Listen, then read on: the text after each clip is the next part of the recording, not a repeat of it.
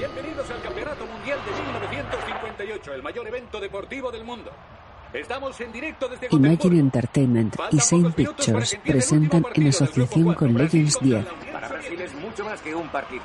Con tantos encuentros perdidos en la última década, los ánimos del país están por los suelos. Ha habido casos de suicidios entre los hinchas brasileños. Muchos saltaron desde lo alto de los estadios. Pero seamos sinceros, los soviéticos son los actuales campeones olímpicos y Brasil... Bueno, Brasil debería dar las gracias por haberse clasificado para el Mundial. Los brasileños están a punto de salir a un estadio lleno de europeos que están en su contra. No tienen ninguna posibilidad. Son jóvenes, su método es poco convencional, carecen de disciplina y encima son... La verdad es que es muy triste. Con tantos jugadores lesionados, están obligados a sacar a un niño de 17 años. Uno casi siente. Su falta de confianza ha sido un gran problema para los brasileños y dejar jugar a un niño de 17 años no es una solución. De hecho, según noticias del vestuario, el adolescente se puso malo del estómago al enterarse de que iba a jugar. No es exactamente la dosis de confianza que Brasil necesita. El Campeonato Mundial de 1958 en Suecia. Brasil se enfrenta a la Unión Soviética. El mundo entero pendiente del joven de 17 años, Edson Nascimento, el jugador más joven que haya participado en el torneo. El estadio Ullevi está a tope. 50.000 hinchas gritando y millones de personas viéndolo en todo el mundo. En unos momentos dependerá de este joven y de sus hermanos sudamericanos mantener la esperanza de su pueblo y sus sueños con vida. La bandera de Brasil ondea. Bauro, Brasil. Ocho años antes.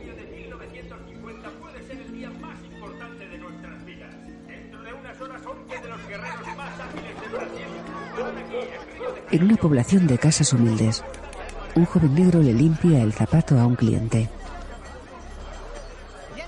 Venga, Dico, vamos a jugar. Sí, vamos, Dico.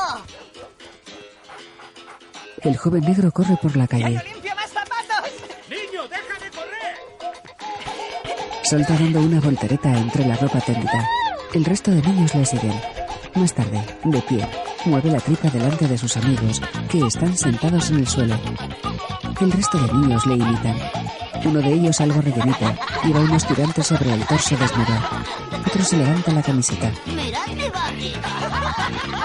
Coge un ropa tendida. Necesitamos un balón nuevo. Hoy es la final del mundial. Pero nosotros les traemos algo incluso mejor.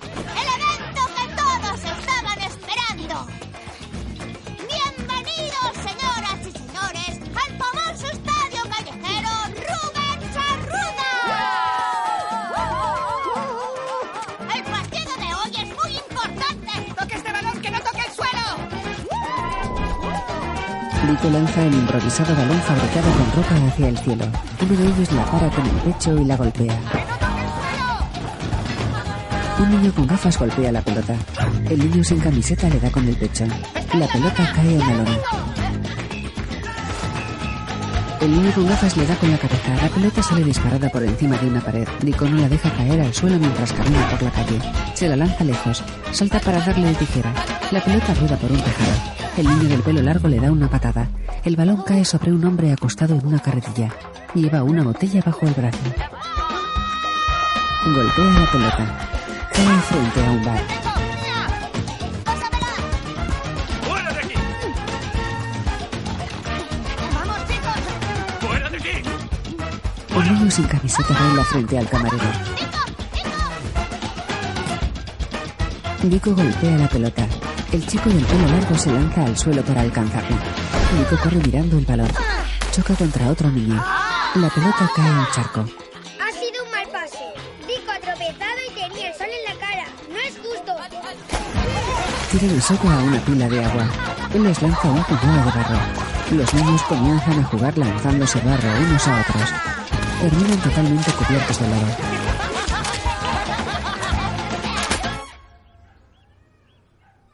Más tarde, Dico y Soka están frente a una mujer que les mira con gesto serio. Los niños, con el barro seco cubriéndoles por completo, mantienen la mirada en la mesa. Entra un hombre en la cocina. Acabé de limpiar zapatos y estaba acompañando a casa a Soka.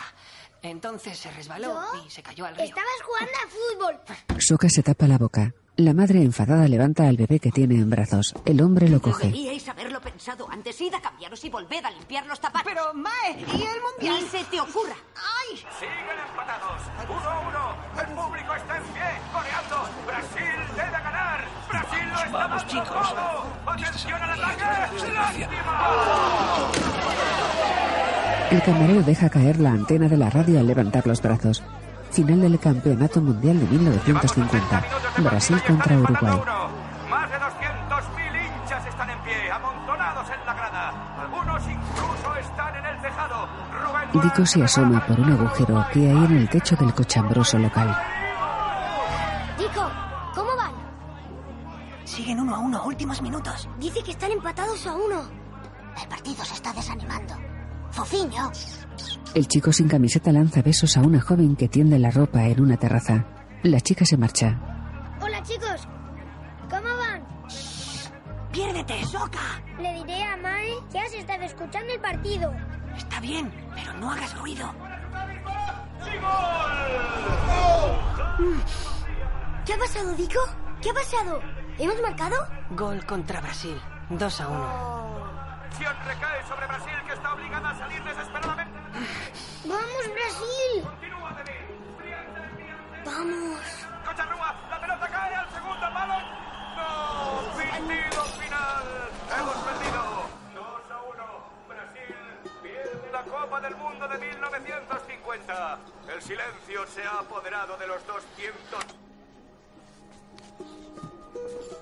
Los parroquianos cabizbajos abandonan el local. El padre de Dico permanece sentado. Venga, chicos, vámonos. Pensaba que íbamos a ganar. El padre de Dico llora amargamente. Su hijo, todavía asomado al hueco del tejado, también llora.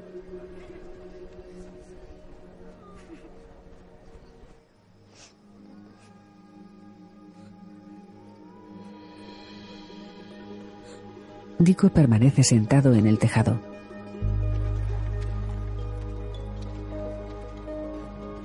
El padre de Dico sale del bar. Camina con la mirada baja.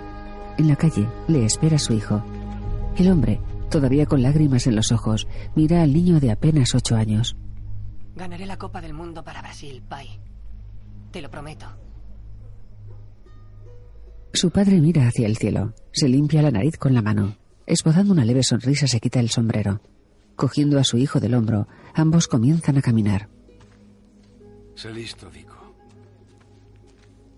Y hazle caso a tu madre. Céntrate en los estudios. Y huye del fútbol como de la peste. El hombre vuelve a ponerse el sombrero. Se alejan por la calle pobremente iluminada. En una casa con jardín, la madre de Dico friega el suelo arrodillada. Su hijo le ayuda. Sí, lo entiendo. El fútbol es romántico. Conocí a tu padre en un partido. Ese día marcó cinco goles con la cabeza. Mm. Después nos casamos y le dije que si tan bueno era con la cabeza, no jugaría al fútbol. Le pagaban poco y le dejaron tirado cuando se lesionó la rodilla, sin seguro y sin indemnización. ¿Crees que tu padre quería ser conserje? ¿Pasar toda su vida limpiando retretes? ¡Ya voy! Vale, Dico. ¿Puedes acabar esto mientras yo tiendo la colada? El chico se acerca a un plato con pasteles. Coge uno. Dándole un mordisco lo vuelve a dejar. ¿La Copa Juvenil de Bauru? Tío, ese torneo es para los pobres. ¿Por qué molestarnos? Porque De Brito estará en la final. ¿Valdemar de Brito el cazatalentos? Sí, aquí pone que está buscando jugadores para el club de fútbol de Santos. Pucha, cuando me vea jugar como Di Stefano voy a ser profesional, nenes. Espera que me vea a mí jugar como Puskas. Y yo jugaré como Mazzola. Y yo como Pelé. ¿Quién narices es Pele? El portero del Vasco. Vilé, imbécil. Se llama Vilé. ¿Qué idiota pensaría que Vilé se llama Pelé? Podemos llamarle a él Pelé. Oye, Pelé. ¡Para este tiro! Tira el cubo de agua. La madre de Dico entra corriendo. Señor José, le pido disculpas por hijo. ¿Yo? ¿Pero ha sido...? Shh, Dico, shh, cállate. No volveré a traerle. El joven blanco se aleja con sus compañeros de equipo. Dico coge el recorte de periódico que han dejado sobre la encimera. Copa Juvenil de Bauru. ¿Un torneo? ¿Estás loco? Le prometiste a Mike que limpiarías zapatos. ¡Zoca! Tienes razón, Dico. ¿Y si se entera tu madre? Venga, chicos, vamos a enseñarles a esos pijos cómo se juega al fútbol. Vale, pero no cuentes conmigo. No quiero que Mae me mate. ¡Soy inocente! ¡Venga, moveos! jugar! Bienvenidos a la primera fase de la Copa Juvenil de Bauru. Corren hacia el campo de fútbol. El joven José está entre los participantes. Dico y sus compañeros juegan descalzos. Dico golpea el balón que se marcha lejos. Está lleno de aire. El chico de pelo largo se resbala. Dico se desespera. El chico con gafas para un balón con el pecho. Se duele. El balón golpea en la cabeza de Dico y se cuela dentro de la portería.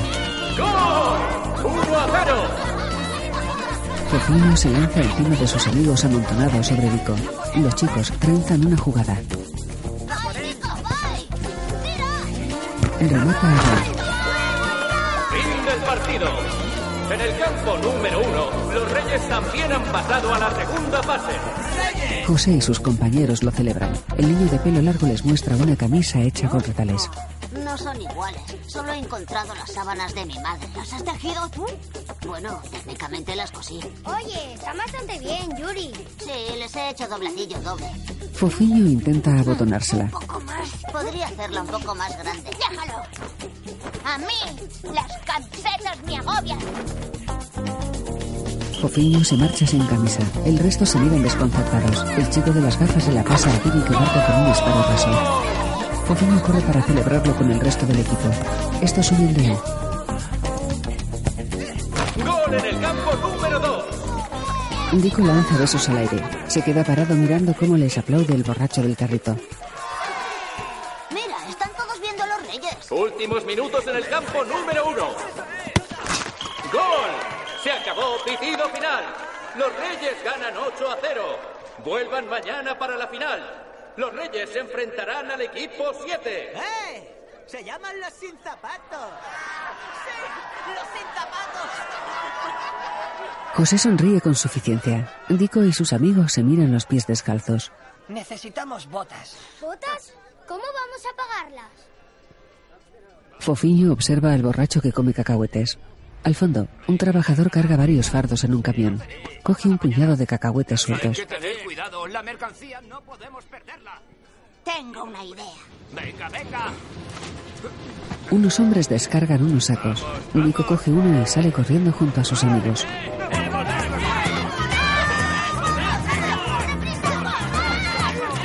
Cada uno de ellos lleva un fardo. Yuri se lanza por debajo de una valla atravesándola por un pequeño hueco. Lo imita. El chico de las gafas se deja el saco atrás. Entre todos le arrastran a través de la.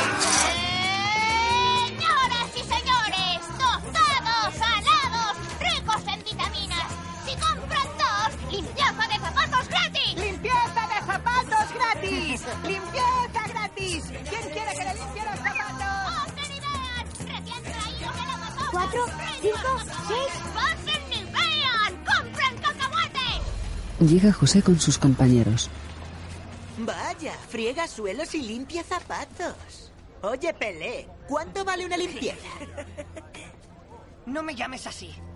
¿O qué? ¡O tendrás problemas! ¿Con quién? ¿Con el gordinflón y su Oye, hermana? Yuri no es una niña. Entonces, ¿por qué está tejiendo cuatro ojos? Técnicamente estoy cosiendo. ¡Esconde eso! Y bien. ¿Cuánto cuesta una limpieza? Dico le da una bofetada. Todos le miran asombrados. José se duele de la cara. Dico le mira alucinado. Se forma una pandemia en la que todos pelean contra todos. El padre de Dico, a unos metros de distancia, observa la trifulca.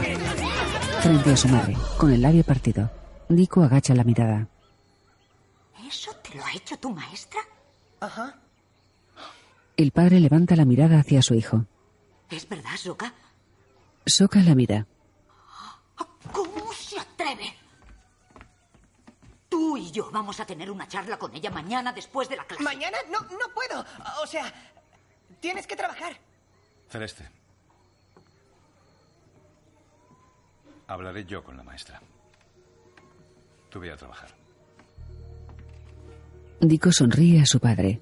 Más tarde, Padre e hijo cruzan un sencillo puente de tablones construido sobre un torrente que cruza el pueblo. ¿Sabes? Cuando tenía tu edad, me metía en peleas. Sobre todo cuando los chicos mayores me ponían apodos. Pero con el tiempo aprendí que un buen jugador sabe que las peleas vienen de la inseguridad. Lo que quiero decir, Dico, es que si quieres jugar a nivel profesional, no debes avergonzarte de quién eres. Dico habla con el chico de gafas. Tiago, no me lo podía creer. Mi pai no solo no le ha dicho nada de la pelea, sino que también sabía lo del torneo. Y además, me ha dicho que le gustaría que fuera jugador profesional. Vaya, eso es genial, Dico. ¿Dónde están tus gafas? Mira hacia el equipo de los reyes sentados en su banquillo. No quiero que me pongan motes. Fofiño llega con un saco lleno de botas de fútbol. ¿Qué? Están usadas. Y son enormes. ¿Estás de coña? Siempre te quejas de todo. Señoras y señores, bienvenidos a la final de la Copa Juvenil de Bauru. El partido de hoy, los Reyes, liderados por su capitán José Altafini. Contra los Sin Zapatos, liderados por su capitán Pelé. Dico se levanta. Tranquilo. Solo intentan provocarte. ¡Lo están consiguiendo! Y ahora, demos la bienvenida a la leyenda del fútbol, Valdemar de Brito, que está buscando jugadores para el Santos. Es un hombre negro de mediana edad vestido de traje. Equipos a jugar. Vale, ¿recordáis todos el plan? En caso de duda, hacemos lo mismo que ellos. ¡Uh! Muy bien, chicos. Que gane el mejor equipo. Los reyes sacan el balón y tras varios pases meten un gol. ¡Gol de José Altafini! Los Reyes van ganando. Fofiño no puede parar un balón. Los Reyes vuelven a marcar 2 a 0. Tiago se choca con Dico. ¡Mira por dónde vas, Tiago! Los sin zapatos no dejan de tropezar. ¡Gol! Los Reyes están en forma. Dico y José, que le sacan una cabeza, forcejean. Dico Una jugada preciosa. ¡Gol de Altafini! 6 a 0. Bonita jugada, Pelé. Tranquilo, Dico, tranquilo, tranquilo. Vale la pena. Tranquilo, Dico, para. Dico, para. Dico observa a su padre que está de pie, entre el público. El hombre le mira serio. El chico se quita las botas que le vienen grandes. Tiago le mira confuso. Dico, ¿qué haces? Odio estas botas. Les lanza lejos de él.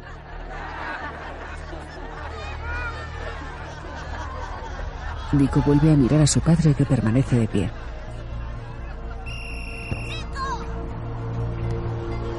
Con los pies ahora descalzos, Dico para el balón. Cierra los ojos. En cámara lenta, los contrarios se acercan a él corriendo. El campo de fútbol se convierte en el intrincado laberinto de calles que forman su barrio.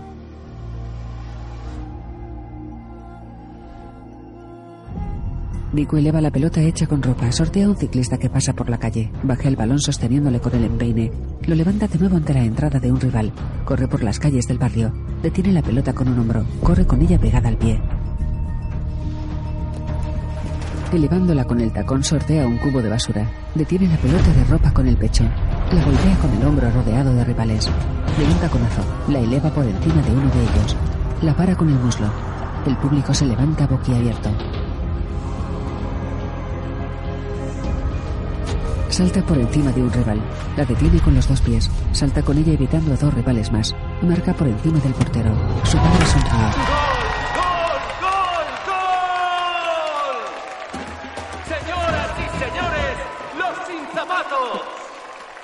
Dico sonríe. Los demás se quitan las botas. Yuri se quita la cinta que le recoge el pelo. Fofiño se quita la camiseta. Entre el público está la joven que tendría la ropa. Él le lanza un beso. Ella sonríe y le lanza otro beso. Tiago coge las gafas del banquillo y se las pone. El marcador va 6 a 1 a favor de los Reyes. ¡Vamos, vamos! ¡No hay tiempo que perder! ¡Vamos! ¡Venga! Señoras y señores, esto promete. Aún quedan 10 minutos de la primera parte. ¡A jugar! Dico golpea el balón elevándolo por encima de las cabezas de los rivales. Con los pies y las rodillas mantiene el esférico en el aire. Marca un gol por la escuadra. ¡Madre mía! ¡Gol de Pelé! ¡Cinco minutos para el final! Sin dejar que el balón toque el suelo, mete otro gol con la cabeza. ¡Ya va, Nico golpea el balón con el tacón. Lo controla con el hombro y sin que toque el suelo, bate al portero. Controla el balón con la parte posterior del cuello. ¡Madre mía, qué jugada! ¡Yuri! ¡Vamos! ¡Yuri! ¡Caramba! ¡Gol de los sin zapatos! Nico marca otro gol. ¡Los sin zapatos vuelven a marcar! ¡Solo pierden de un gol! ¡Venga, venga, vamos! ¡Y pitido final! ¡Los Reyes ganan 6 a 5! Deberíamos haber ganado estos tiros. No te preocupes, Dico. No pasa nada. ¡Escucha! El público se pone en pie. Los chicos, alucinados, miran a su alrededor. Felices, sonríen ante el entregado público. El padre de Dico sonríe orgulloso.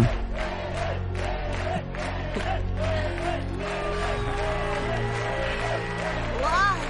Dico, mira, Pelé. Seguro que ahora no te molesta que te llamen Pelé. Los chicos sonríen ante el fotógrafo. José, con gesto serio, recibe el trofeo que los acredita como campeones. Observa al equipo de Digo que se mantienen abrazados.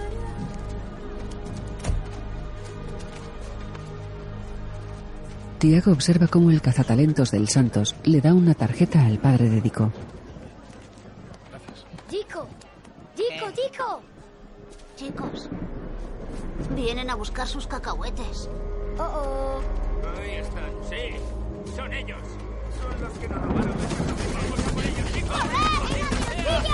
Bajo la lluvia, los chicos escapan por las vías del tren.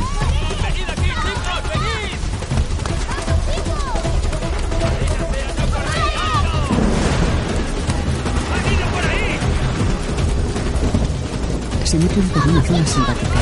Llegan hasta el cauce de un río. Tiago se tropieza con una raya.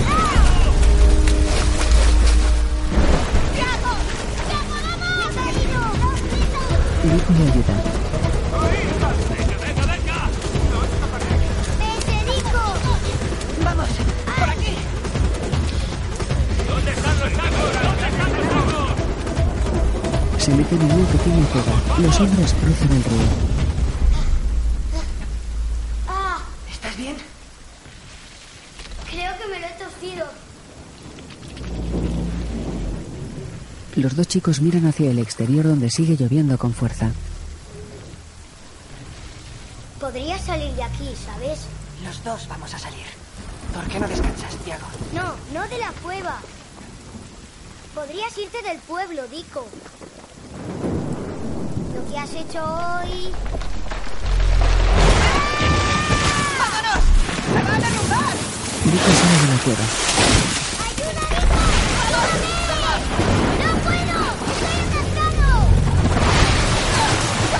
Tira del brazo de de tierras cubre la entrada.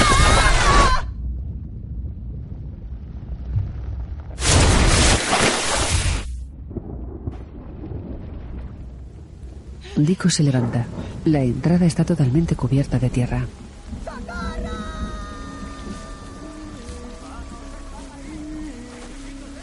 Los trabajadores corren hacia él. Todos comienzan a excavar. Una pequeña mano asoma de la tierra. Consiguen desenterrar a Tiago.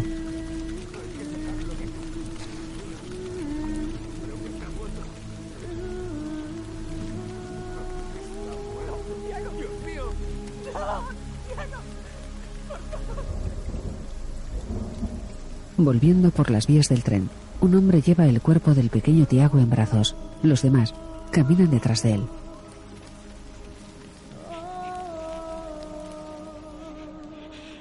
Que robamos los cacahuetes para comprar las botas. Si no hubiera dicho que necesitábamos las botas, Tiago no estaría muerto.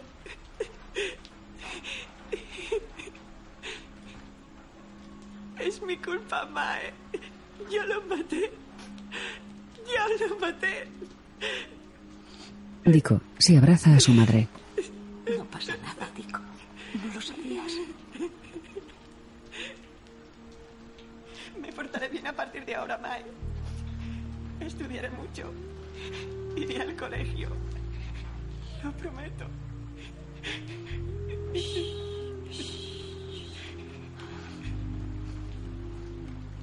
Celeste arropa a su hijo que se ha quedado dormido. Su marido, en otra habitación, está mirando una tarjeta de visita que tiene en las manos.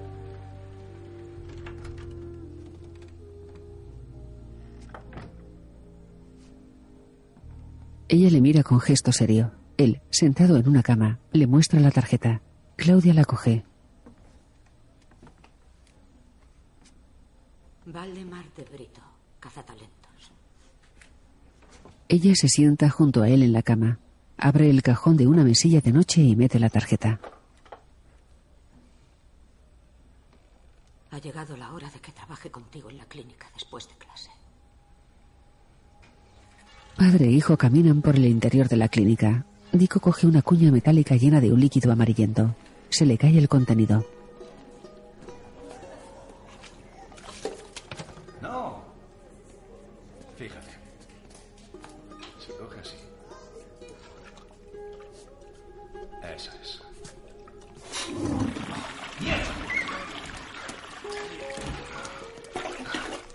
En el baño de la clínica, su padre desatasca un retrete. Dico entra en casa. Se dirige con decisión hacia el cuarto de baño. Cierra la puerta.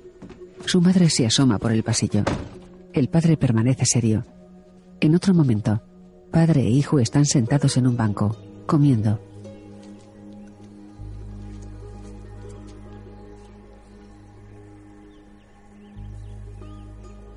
¿Sabes? Cuando era niño, teníamos un árbol de mango como ese. Aprendí a jugar con la fruta. Verde para chutar, madura para el juego de pies.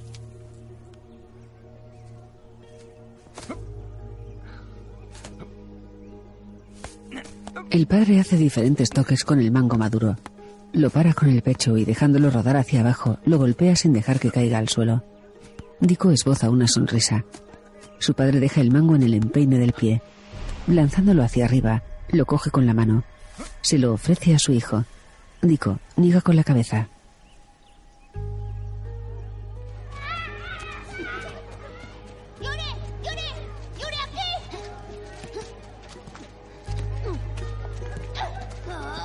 Yuri juega con otros chicos al balón. Se gira hacia Dico que pasa junto a ellos. El chico le mira triste. Su padre le pasa un brazo por encima del hombro. En un periódico, Dico mira la foto que les hicieron en el campeonato. Dico tira el periódico a la basura. Cogiendo el cubo y la escoba continúa limpiando. A su padre se le cae un cubo en la puerta de la clínica. Disculpen.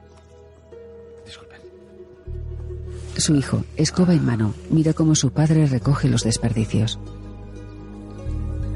El padre vuelve a practicar toques con el mango maduro. La fruta le llega a Dico. Este, sentado en el suelo, la deja a su lado. El padre le mira serio.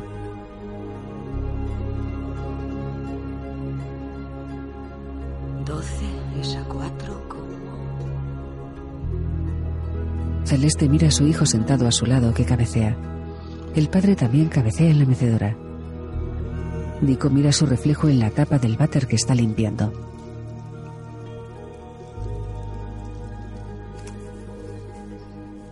Su padre coge varios mangos. Con el pie intenta sin éxito meterlos en un cubo de basura situado a unos metros. Dico, sentado en unas escaleras, le observa con atención. A su lado tiene una fruta.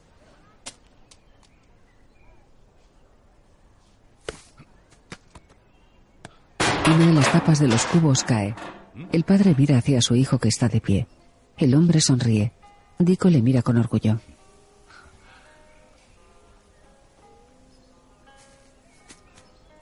El padre coge el último mango y de una patada lo mete en un cubo de basura que está todavía más lejos. Dico le mira sorprendido. Su padre silba. Dico se ríe.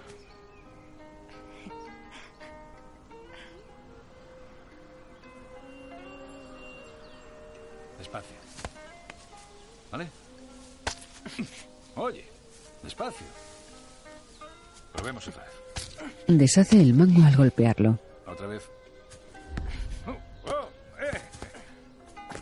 Eso es. Tranquilo, no pasa nada, respira. No te esfuerces demasiado. Tú solo disfruta. Lo demás ya llegará. Sostiene el mango entre las rodillas y luego lo deja caer a los pies. Con los pies juntos, lo lanza por detrás de él. Luego lo para con el pecho. Continúa golpeándolo con pies y rodillas. En el mismo lugar, pero ya convertido en un adolescente, sigue practicando los toques con el mango. Su padre le guiña un ojo.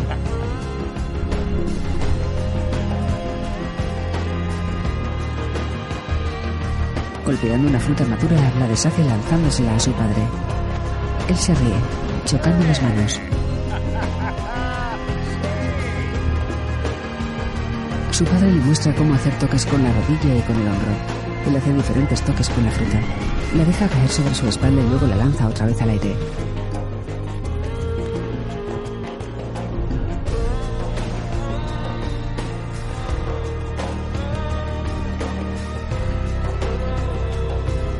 Su madre les descubre al caminar por una pasarela cercana.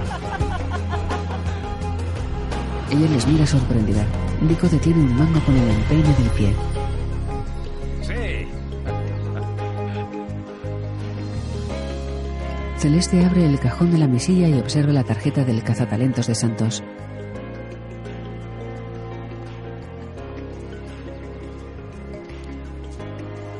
Eso es.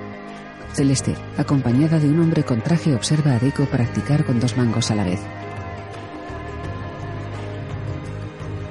Vamos, prueba con eso. Nico golpea una fruta que está en una rama cerca del suelo. Bien. Ahora con este. Está muy arriba. Haz lo que te salga más natural. Intenta golpearla haciendo una chilena.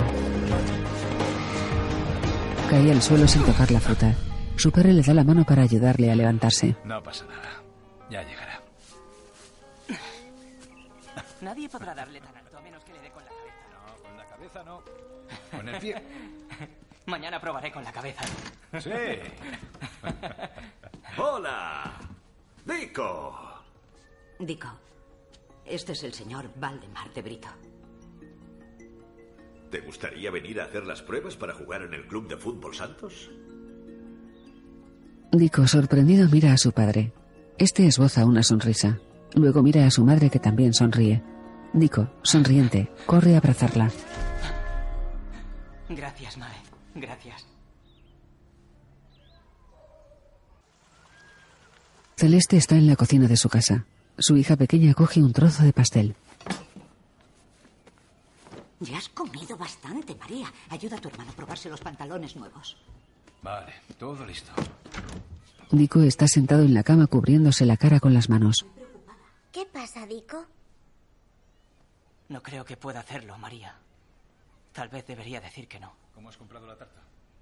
Un adelanto de la señora Altafini. ¿Cómo has comprado los pantalones? He pedido un adelanto. Pero Mae te ha comprado tarta. Ya. Están renunciando a mucho por esto, ¿verdad? Ah, Tienes razón. Tenemos que ser fuertes por ellos. Solo tiene 15 años, tontiño. Nunca ha salido de Bauro. ¡Tachán, tachán! Dico entra en el salón. Aparte de los pantalones nuevos lleva una camisa. Su hermano sale de otra habitación. Zoka, Soka corre a abrazarle. María se une a ellos. volveré antes de que te des Te cuenta. quiero, Dico. Hora de irse. Os quiero, chicos. Portaos bien. Anda, ve, meu fillo. Haz que nos sintamos orgullosos. Su padre le da una maleta. Él da unos pasos hacia la puerta. Dándose la vuelta observa a su familia. Tras unos instantes, sale de la casa. Desde un coche descapotable se despide de ellos. El coche descapotable conducido por De Brito se dirige hacia Sao Paulo. Las casas abarrotan las laderas de los cerros, dando forma a la populosa ciudad. El coche circula por una serpenteante carretera. En medio de las amontonadas viviendas hay un campo de fútbol. Bienvenidos a Santos. Evaluaremos a cada uno de vosotros en base a la ejecución de los esquemas tácticos y a la disciplina. Número uno y número dos. En el fútbol no hay magia, chicos. Olvidaos del estilo primitivo con el que jugabais en casa. Aquí aprenderéis a dominar la técnica de los mejores equipos europeos. ¡Eh, eh, eh, eh! Esa es exactamente la clase de bobadas de las que estaba hablando. ¡Balón al suelo! ¡Balón al suelo, chicos! Vale, vale, un momento, un momento. Atrás, chicos, atrás. Esta es la lista del equipo profesional, del equipo profesional. Aquí tenéis la del equipo junior, chicos, el equipo junior. Dico mira la lista. ¡Sí! Con la cabeza baja, se aleja. Y la del equipo juvenil. Enhorabuena a todos. Bienvenidos al club. Ahora la ducha. Dico mira la nueva lista. Edson Dico Arantes do Nascimento. Usad el lateral para la precisión, pero para más fuerza usad el empeine, no la punta. Con la punta no, con la punta no. ¿Veis qué pasa cuando jugamos con ese estilo primitivo? Perdemos. Mirad cómo nos ganó Hungría en los cuartos de final del 54. Sin montar el espectáculo, sin intentar superarse, solo dominando las tácticas. Ven el partido en un proyector de cine. Dico toma notas. Luego mira hacia el vestuario donde están los otros jugadores.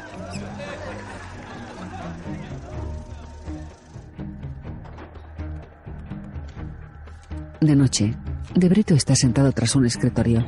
Se levanta para mirar a través de la ventana. En el campo de entrenamiento, Dico está practicando el tiro fuera del área. Lanza el balón por encima del travesaño. En un partido, Dico está en el punto de la pena máxima.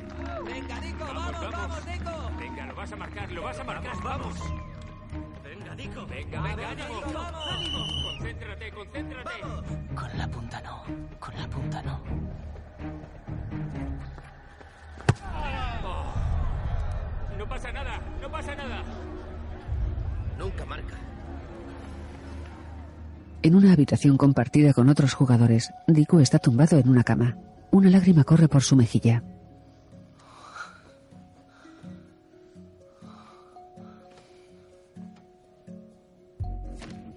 En su despacho, De Brito guarda una carpeta.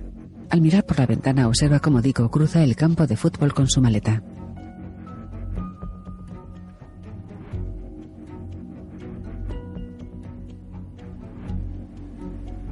De día, el joven jugador está sentado en un banco de la estación de tren. De Brito camina por el andén en dirección a él.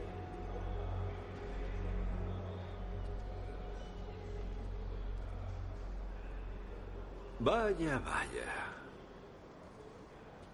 ¿Te marchas tan pronto? Señor De Brito, ¿qué hace usted aquí? Yo iba a preguntarte lo mismo. No valgo para esto, señor De Brito. No sé jugar como los otros. Y si no vuelvo a estudiar ahora, acabaré limpiando retretes. ¿Y qué tiene eso de malo? ¿Limpiar retretes? No, ¿qué tiene de malo no jugar como los demás? Dicen que mi estilo es primitivo. Y es primitivo. Tiene una historia antigua y muy rica. Entonces, ¿por qué lo odian? Bueno, todo empezó a comienzos del siglo XVI. Venga ya. Si no quieres saberlo, me No, voy. no, no, señor De Brito. Quiero saberlo. Por favor, cuéntemelo. Está bien. Como te decía, todo empezó a comienzos del siglo XVI. Los portugueses llegaron a Brasil con esclavos de África. Pero la voluntad de los africanos era fuerte y muchos escaparon a la selva. Para protegerse, los esclavos fugitivos recurrieron al jinga, la base del capoeira, el arte marcial de la guerra. Un luchador de capoeira golpea a varios hombres. Cuando por fin se abolió la esclavitud, los practicantes del capoeira salieron de la selva y se encontraron con que habían prohibido el capoeira en todo el país. vieron el fútbol como una manera perfecta de practicar Jinga sin que los arrestaran. Fue la mejor forma de Jinga. Y pronto el Jinga evolucionó y se adaptó hasta que dejó de ser solo nuestro. Se convirtió en el ritmo de todos los brasileños. En el Mundial de 1950, muchos pensaron que el Jinga fue el culpable de nuestra derrota y se volvieron en contra de todo lo que tenía que ver con nuestra herencia africana. E igual que tu entrenador intenta eliminar el Jinga de tu estilo, todos intentamos eliminarlo de nosotros mismos como pueblo.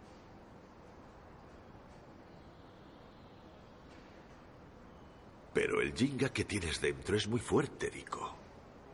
Así que o nos enseñas qué pasa cuando tienes el valor de aceptar quién eres de verdad. O te subes ahora a ese tren y nunca lo sabrás.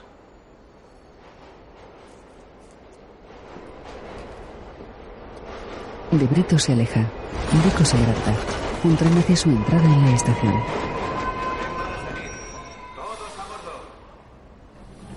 El tren se pone en marcha. Dico permanece de pie en el andén. Cargando con su maleta, se aleja detrás del cazatalentos. En el campo de fútbol, Dico permanece de pie cabizbajo. El marcador señala un 3-0.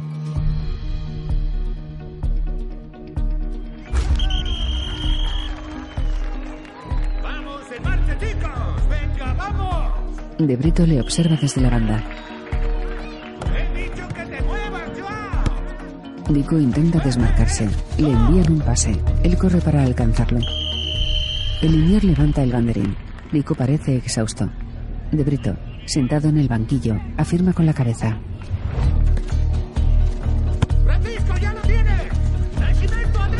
Choca con su compañero. Ambos caen al suelo. De Brito se levanta del banquillo.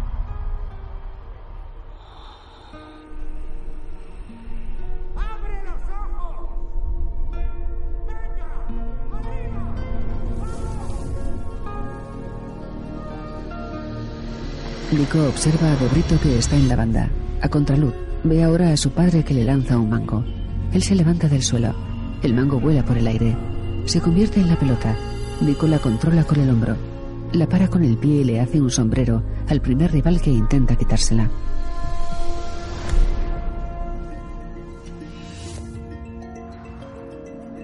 Observa cómo el mango pasa por encima de su cabeza. Lo para con el pie descalzo. Se convierte de nuevo en la pelota. Diku avanza hacia la portería contraria. Se deshace de varios rivales con un caño y una ruleta. Desde la banda de Brito le observa con atención.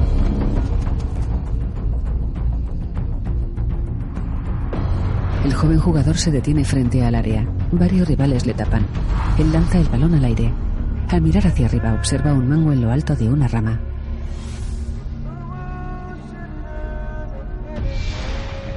Dico se gira mirando el balón. En la banda todo el mundo le observa con atención.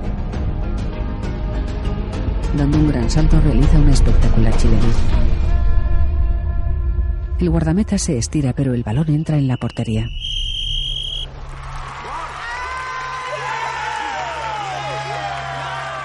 Todos, incluidos los rivales, le felicitan.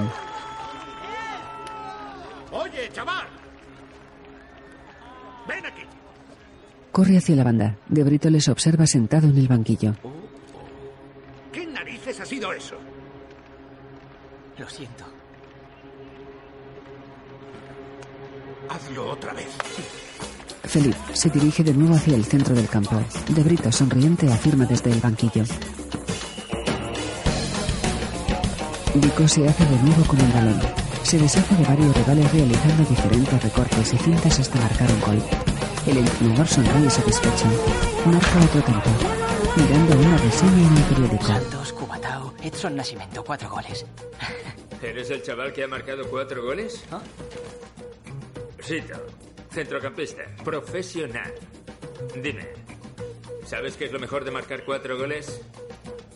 Que puedes ir al bar y traerme el café. Una tradición del Santos. Le lanza una moneda. Dico sonríe. Y date prisa, ¿eh?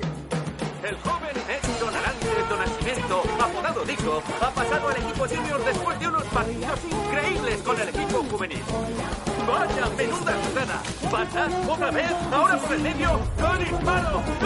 Su padre, escuchando la radio en el bar, grita con emoción lanzando besos al aire. Su madre se encomienda y mira hacia la ventana cerrada de la cocina. De noche, Nico practica el lanzamiento desde fuera del área. Su disparo golpea en el larguero. Brito le mira desde el despacho serio. Nico vuelve a golpear el larguero. Luego, levantando el esférico, lo golpea en el aire acertando de nuevo. De Brito sonríe.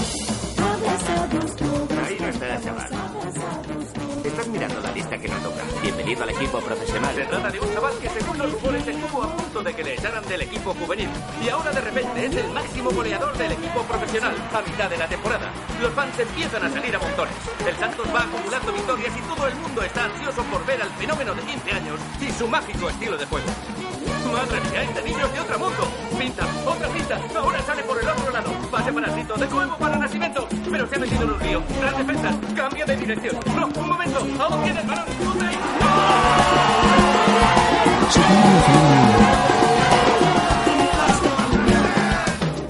Celeste abre la puerta de casa. ¿Sí? Traemos un paquete para la señora Celeste. Es una cocina. ¿Para mí? No, se han equivocado. Es un regalo, Mae. ¡Dico! Hola, Mae. ¡Dico! María. Hola, colega. La pondremos en la cocina. Hola, Pani. Al lado de la estantería. Ahí. La pondremos en mi habitación. No toques eso, María. ¿De dónde se Oye, enciende? oye, no es un juguete. Sabes que no hay gas en Bauro, ¿verdad? No les des ilusiones. También la podemos usar de mesa. Para ti, Pai. Anda, mira. ¡Hala! Es una radio. Sí, sé lo que es. Podrás escuchar mis partidos. Ah, no. En mi casa no. ¿Escuchar tus partidos? ¿Quieres matar a tu madre de un infarto? Podremos escuchar las convocatorias para la selección. ¿No has oído lo que he dicho, Zoka? Además, tú tienes clase y tu padre trabaja. Con eso tenéis bastante. Vamos, María. Tengo 16 años. Es imposible que me llamen para la selección. Ujú. Tiene razón. No tiene sentido que escuchemos para decepcionarnos. Radio Bandeirantes les trae la lista de los convocados para la selección nacional. 22 de nuestros mejores jugadores representarán a Brasil en el Campeonato Mundial de 1958. Y aquí los tenemos. Gilmar, Bellini, Dialma Santos, Didi, Zagallo, Garrincha, Nilton Santos, Orlando, Zito, Babá, Castillo y Mazzola, quien a sus 19 años podría ser el jugador más joven en llegar a la selección. Pero también tenemos en la lista a Dico ¿Qué pasando aquí? Dico permanece sentado en la silla. Dico, tienes mala cara. ¿Te encuentras bien? A ver si lo he entendido bien. El máximo goleador le lleva el café. El jugador más joven, la comida. ¿Y el más bajito limpia las duchas? Sí. Son tradiciones del Santos. Sí. ¿No crees que Cito se las está inventando? Dico, serio, mira a su amigo Yuri. Es increíble. Estás jugando con Sito en el equipo profesional. No es lo mismo que con vosotros. Echo de menos a Tiago. Yo también. ¿Dónde está Fofiño? Atracamos una tienda. ¿Qué? Yo me libré, pero a él le ha caído un año de cárcel. Ah, Yuri. Ya lo sé. Pero ya sabes cómo está la cosa por aquí. Oye, he escuchado todos tus partidos. Aún no me puedo creer que hayas llegado a la selección. ¿Te has enterado? Creo que es lo más grande que nos ha pasado jamás. Todos te apoyaremos desde aquí. Yuri afirma con la cabeza. Dico pensativo mira hacia adelante.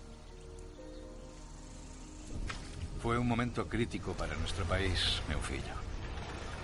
Desde que perdimos la Copa en el 50, tenemos vergüenza. El espíritu de nuestra gente se está muriendo, pero tú puedes cambiar eso. Le pedí a Yuri que lo cosiera. ¿Pelé? Sí. Así es como me llamaban esos niños ricos para reírse de mí. No. Es como te llamó la gente cuando te vio jugar con Jinga y cuando me di cuenta de que tenías algo que yo no tuve. Hace años, Dico, cuando me convertí en futbolista profesional, quería tanto jugar con Jinga.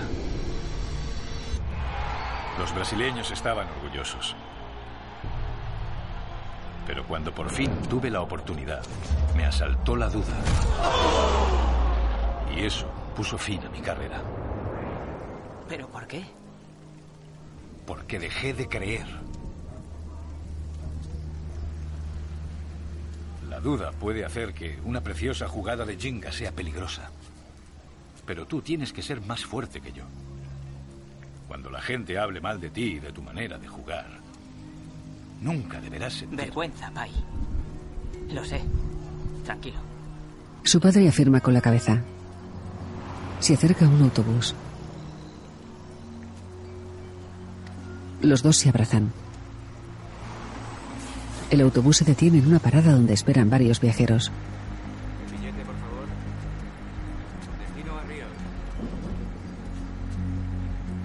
Don Diño pensativo mira cómo su hijo sube al autobús.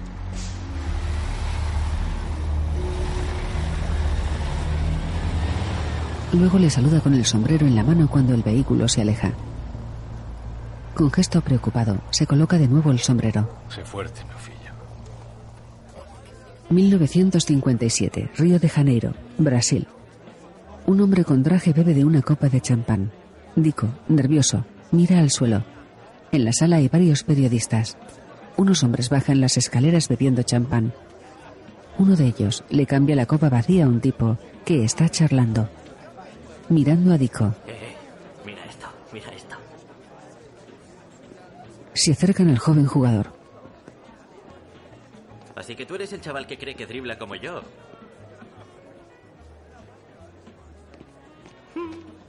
Entonces tienes estilo. Me llamo Garrincha. Hola. Dico. Él es Castillo, Castillo, hola. Al darle la mano se da cuenta de que le falta un dedo. Mauro, Hola, Mauro. Dico. Baba. Hola, Baba. Eh, así tú ya le conoces, ¿Qué ¿no? pasa, chaval? Hola. Didi. Nos vemos en el banquillo, chaval. En el banquillo, pero el entrenador aún no ha elegido la alineación. ¿Estás seguro de eso? Ahí está tu rival. Mazzola. Tendrás que convencer al mister para jugar en su lugar. Mazzola está hablando con los periodistas. Se gira. Vaya, friega suelos y limpia zapatos. Y yo jugaré como Mazzola. Es José Altafini. Sí. Pero se hace llamar Mazzola. Porque dice que juega como el legendario delantero italiano. Bueno, mi familia es italiana y me he entrenado en ese estilo de juego. Así que estoy seguro de que aportaré al equipo la sofisticación y la clase. Que le falta a alguno de mis compañeros. Dico mira hacia él solo. Garrincha, Garrincha, ¿crees de verdad que vuestro estilo Jinga podrá con los europeos? Yo... No veo qué tiene de malo el jingo. Oigan, oigan, silencio, silencio. Vale, vale, oigan, nadie quiere revivir lo que pasó en 1950. Les aseguro que este equipo será civilizado, tanto dentro como fuera del campo, y mostraremos nuestra mejor cara en Suecia. Y ahora, hagamos la foto. Dejando el micrófono se abraza con José y los otros jugadores vestidos de traje. Dico, junto a Garrincha y otros jugadores, con la piel más oscura, permanecen a un lado. Brasil se encuentra ante una encrucijada. O pasamos a la historia como salvajes, o entramos en el rango de los civilizados. El presidente me ha dicho esas palabras esta mañana. Y le he prometido que este equipo, mi equipo, a diferencia de los anteriores, no dejará en ridículo a Brasil. ¿Y tú? Puede que tengas 16 años, pero ahora eres representante de esta gran nación. El estilo Jinga Te habrá funcionado en el Santos, pero nunca funcionará a nivel internacional. Pero, entrenador... ¡No quiero oírlo! Eso no volverá a ocurrir. Dilo. Eso no volverá a ocurrir. ¿Qué? Eso no volverá a ocurrir. El entrenador le mira serio. Luego se gira hacia otro hombre vestido de traje. Que le corten el pelo y le den ropa decente. Dico, serio le mira de reojo. Después se levanta y se dirige hacia la salida. Según la información que nos llega, el entrenador Feola tuvo problemas con los nuevos reclutas durante el primer mes de entrenamientos, pero como los hinchas le pidieron que reemplazara prácticamente a todo el equipo después del desastre de 1950 y la desgracia del 54, al entrenador le quedaron pocas opciones que no fueran jugadores sin experiencia y poco convencionales. El corpulento centrocampista Rito, el delantero con un defecto en la pierna Manega Rincha y el jovencísimo Dico Nascimento, que fue noticia el mes pasado por su estallido en el banquete inaugural para el disgusto del entrenador Feola. Enseñar a los brasileños a jugar en formaciones disciplinadas como los europeos es todo un reto, pero parece que el entrenador y su personal están animándoles a presentarse de manera más refinada fuera del campo. ¿Por qué tanto revuelo? Se trata de cambiar esa imagen. No queremos llegar a Suecia y que el mundo piense. "Ah, los brasileños. Sí, pero sois brasileños, ¿no? No. no me está escuchando. Me refiero a cómo nos ven los demás y a nuestra manera de jugar. Entonces, ¿qué tienes que decir con respecto a los rumores de que el equipo juega fatal en los entrenamientos? Alguno no está a la altura de los estándares internacionales. Tal vez estemos perdiendo porque no jugamos como mejor sabemos. Espero que no hayas dicho lo que creo que has dicho. ¿Y si en el 50 no lo hicimos como tocaba? Garrincha y Dico se miran. Lo único que sé es que el entrenador elegirá hoy la alineación. Demuéstrale que puedes jugar como José y puede que te dé una oportunidad. Pero si juegas con Jinga, Lo sé, pero mi padre... ¿tu padre qué? Nada, déjalo. Garrincha cierra la puerta de la taquilla y se aleja. Dico le mira.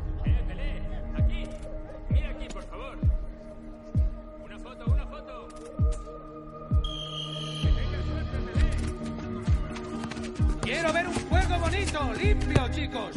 Pases cortos y rápidos. Eso es, Mazzola, excelente. Dico recibe el balón. Tienes a Babá en el lateral. Por el lateral. Quítaselo, quítaselo. Interceptan el pase. Dico se lanza por el jugador, pero este se escapa. Muy bien, separados. Vamos allá. Rito, tienes que bloquear eso. Nascimento, despierta. Venga, vamos. Que el balón no se pare. Vamos. Dico permanece serio. Garrincha niega con la cabeza. Dico hace un sombrero. ¡Nascimento! No, no, ¿en qué estás pensando? Hace otro sombrero. Al girar duda ante un jugador. En el salto. Cae mal. Se duele de la rodilla.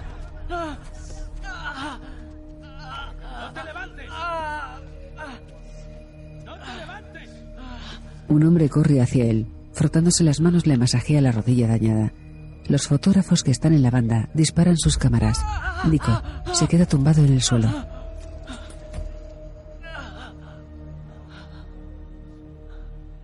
Respira. Dico con dos muletas baja unas escaleras sin apoyar la pierna derecha. Tiene la rodilla vendada. Habla por teléfono. Dico,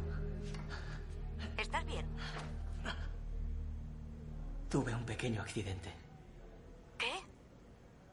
¿De qué hablas? Dico, Es mi rodilla.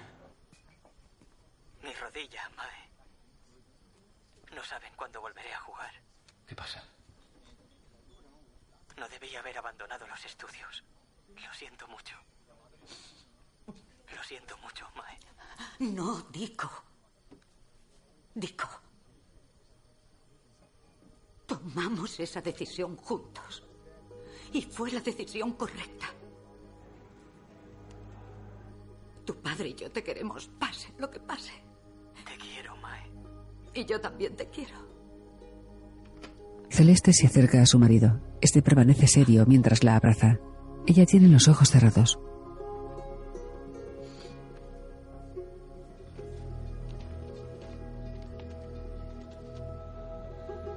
Dico apoya la espalda en la pared junto al teléfono. Tumbado en una camilla, el doctor de la selección le inspecciona la rodilla. Vale, echemos un vistazo. Respira hondo. Está demasiado hinchada para saber. Ponle hielo unos días. ¿Y después? ¿Podrá jugar? Tal vez la próxima temporada. Lo siento mucho. Le volveremos a echar un vistazo en Suecia. Si es que va a ir. Es demasiado tarde para reemplazarle. Que empiece la rehabilitación. Será mejor que eches hielo en la maleta. ¡Callaos todos! ¡Ya va! 1958 Brasil. Brasil ha tenido problemas con la imagen de su equipo desde que perdió en 1950. Después, en el 54, en un ataque bochornoso, destrozaron el vestuario de su rival rompiendo botellas tras perder los cuartos de final. La gran pregunta es, ¿podrán renovar su imagen? Contrataron al entrenador Vicente Feola justo para eso, y la información que nos ha llegado hasta ahora ha sorprendido a todo el mundo. Por lo visto, Brasil no ha aprendido la lección. Justo esta semana nos han llegado noticias de que algunos jugadores se han lesionado debido a ese estilo callejero que les falló en 1950. Está claro que Feola no es el hombre para... El entrenador apaga la radio. Luego se aproxima a la camilla donde está tumbado Dico. De pie junto a él, le mira unos instantes. El joven serio le mira de reojo. El entrenador observa al resto de jugadores. Luego se aleja.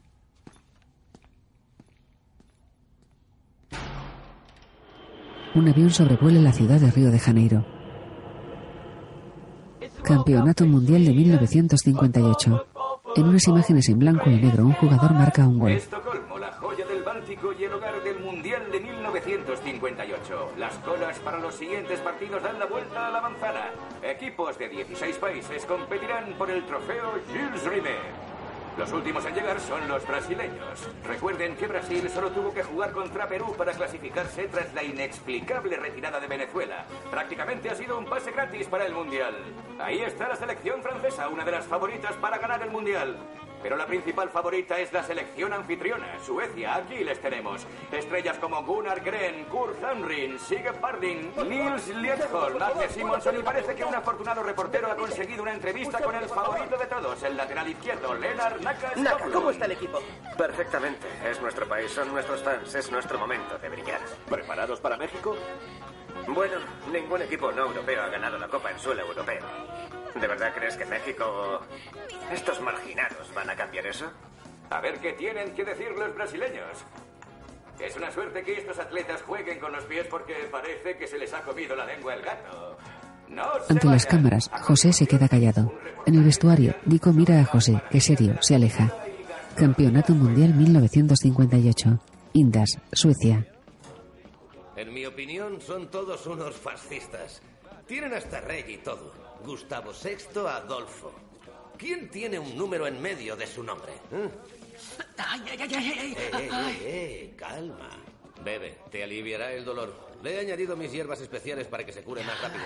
Le enseñaremos a ese médico a no volver a dudar de las artes ancestrales. Los árbitros de aquí se quedan el balón después de cada partido. ¿Te lo puedes creer? Ni loco pienso dejarles que se queden con el balón ganador. Me llevaré ese balón, les guste o no. El masajista sigue preparando su brebaje en un mortero. Dico se queda algo mareado. Brasil contra Austria. Pase de gola para el lateral derecho Walter Horak. El masajista da de beber a Dico de una taza mientras él permanece con los ojos cerrados dentro de una bañera. Más tarde, junto al doctor, le ayudan a caminar.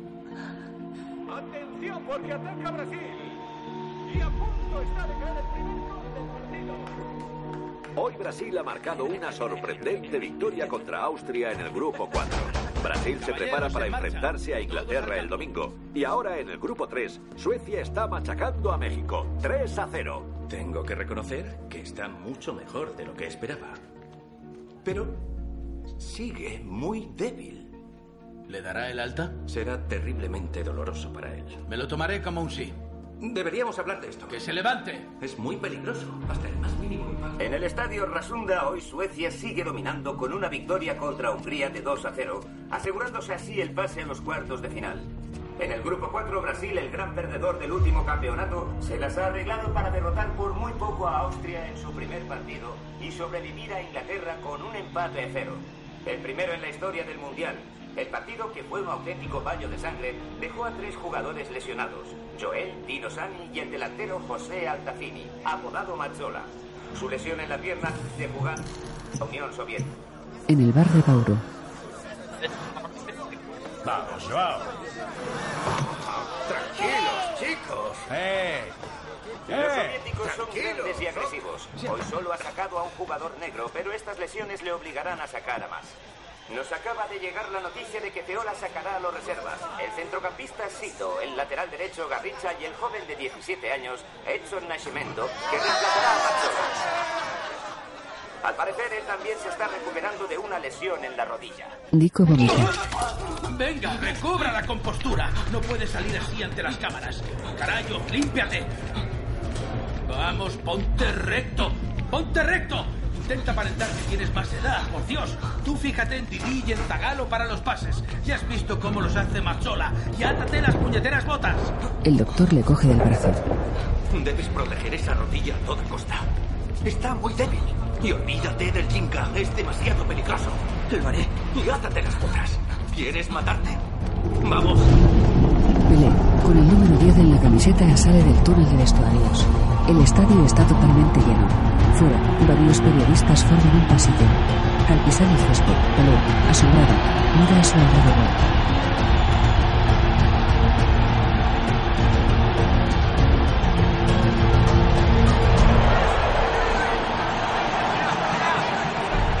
Por si no lo sabías, han venido a vernos a nosotros.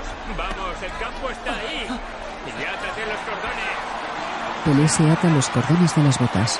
Es la primera vez que Mané Garrincha juega en un mundial. Ahí está nuestro centrocampista, Didi, que parece una torre al lado del joven Dico Nascimento. Parece un enano comparado con sus compañeros. Es sin duda el jugador más joven que se ha visto en una alineación. Y el público se lo está pasando muy bien a su costa. No les hagas caso, Dico. En el bar de Bauru, todos miran atentamente la televisión.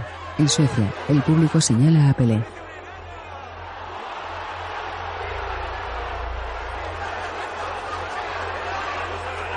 El entrenador desde la banda le mira. Él, serio, afirma con la cabeza. Luego mira a Garrincha que le devuelve la mirada.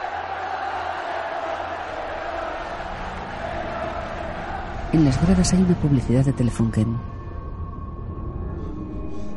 15 de junio de 1958. Brasil contra la URSS. Comienza el partido.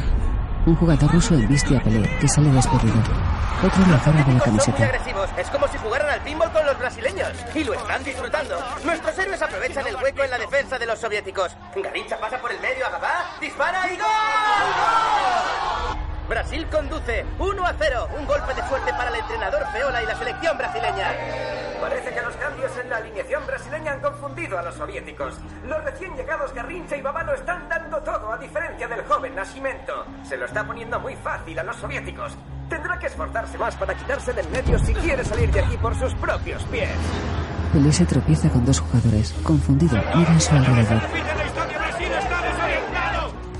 Pelé se mueve por el campo sin fijar la mirada. No llega a un pase.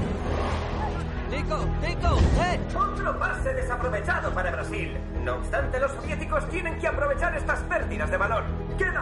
Minutos y parece que Brasil podría salir de esta, lo que le daría paso a la semifinal de la semana que viene contra Francia.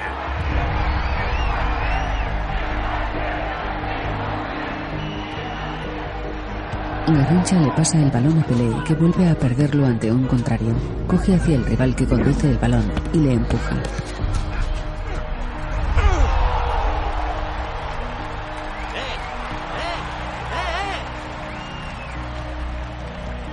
Garrincha le pasa el balón a Pelé, que vuelve a perderlo ante un contrario.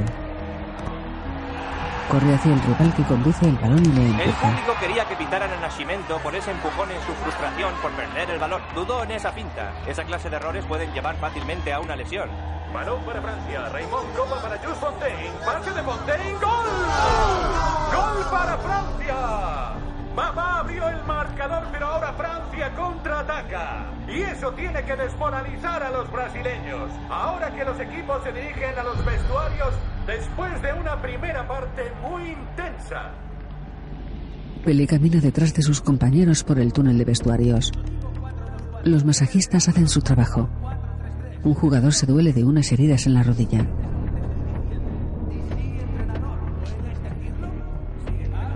A otro le curan una herida en el brazo. El masajista pincha a Babá. A otro jugador le masajean el gemelo. Pelé observa a José. El jugador está sentado aparte, en una camilla.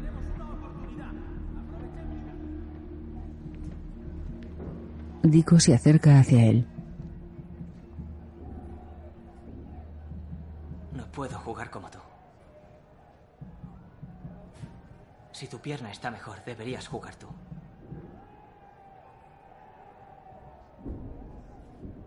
No es la pierna. No estoy bien de la cabeza. ¿De la cabeza? Toda mi vida. Solo he querido ser europeo. Pero desde que llegamos aquí me he dado cuenta de que soy brasileño. Siempre lo seré. José mira a su compañero de equipo que le observa serio. Aquel día en Bauru, demostraste que esa parte de nosotros, el Jinga, es preciosa. La necesitamos Semifinal del Mundial. Francia y Brasil empatados a comienzos de la segunda parte. El ganador de hoy pasará a la final del domingo, en la que es muy probable que se enfrente a Suecia. Francia, por supuesto, es la favorita. Brasil es el único equipo no europeo que sigue en la competición. Pelé. Pelé lanza un pase que sale por la banda junto a su banquillo. El jugador se desespera. Sentado en el banquillo, José le mira. El jugador francés saca de fuera de banda. Pelé corre e intercepta el balón con el pecho. Para el balón, levanta la mirada. Comienza a hacer su juego. Con varios recortes se deshace de sus rivales. Realiza una ruleta. El doctor se deslimita en la banda. José sonríe. Sigue corriendo y realizando sus recortes. Con otra ruleta le manda un pase hacia Garrincha que corre por la banda. El jugador se deshace de un rival por una cinta. Pelé se dirige al área.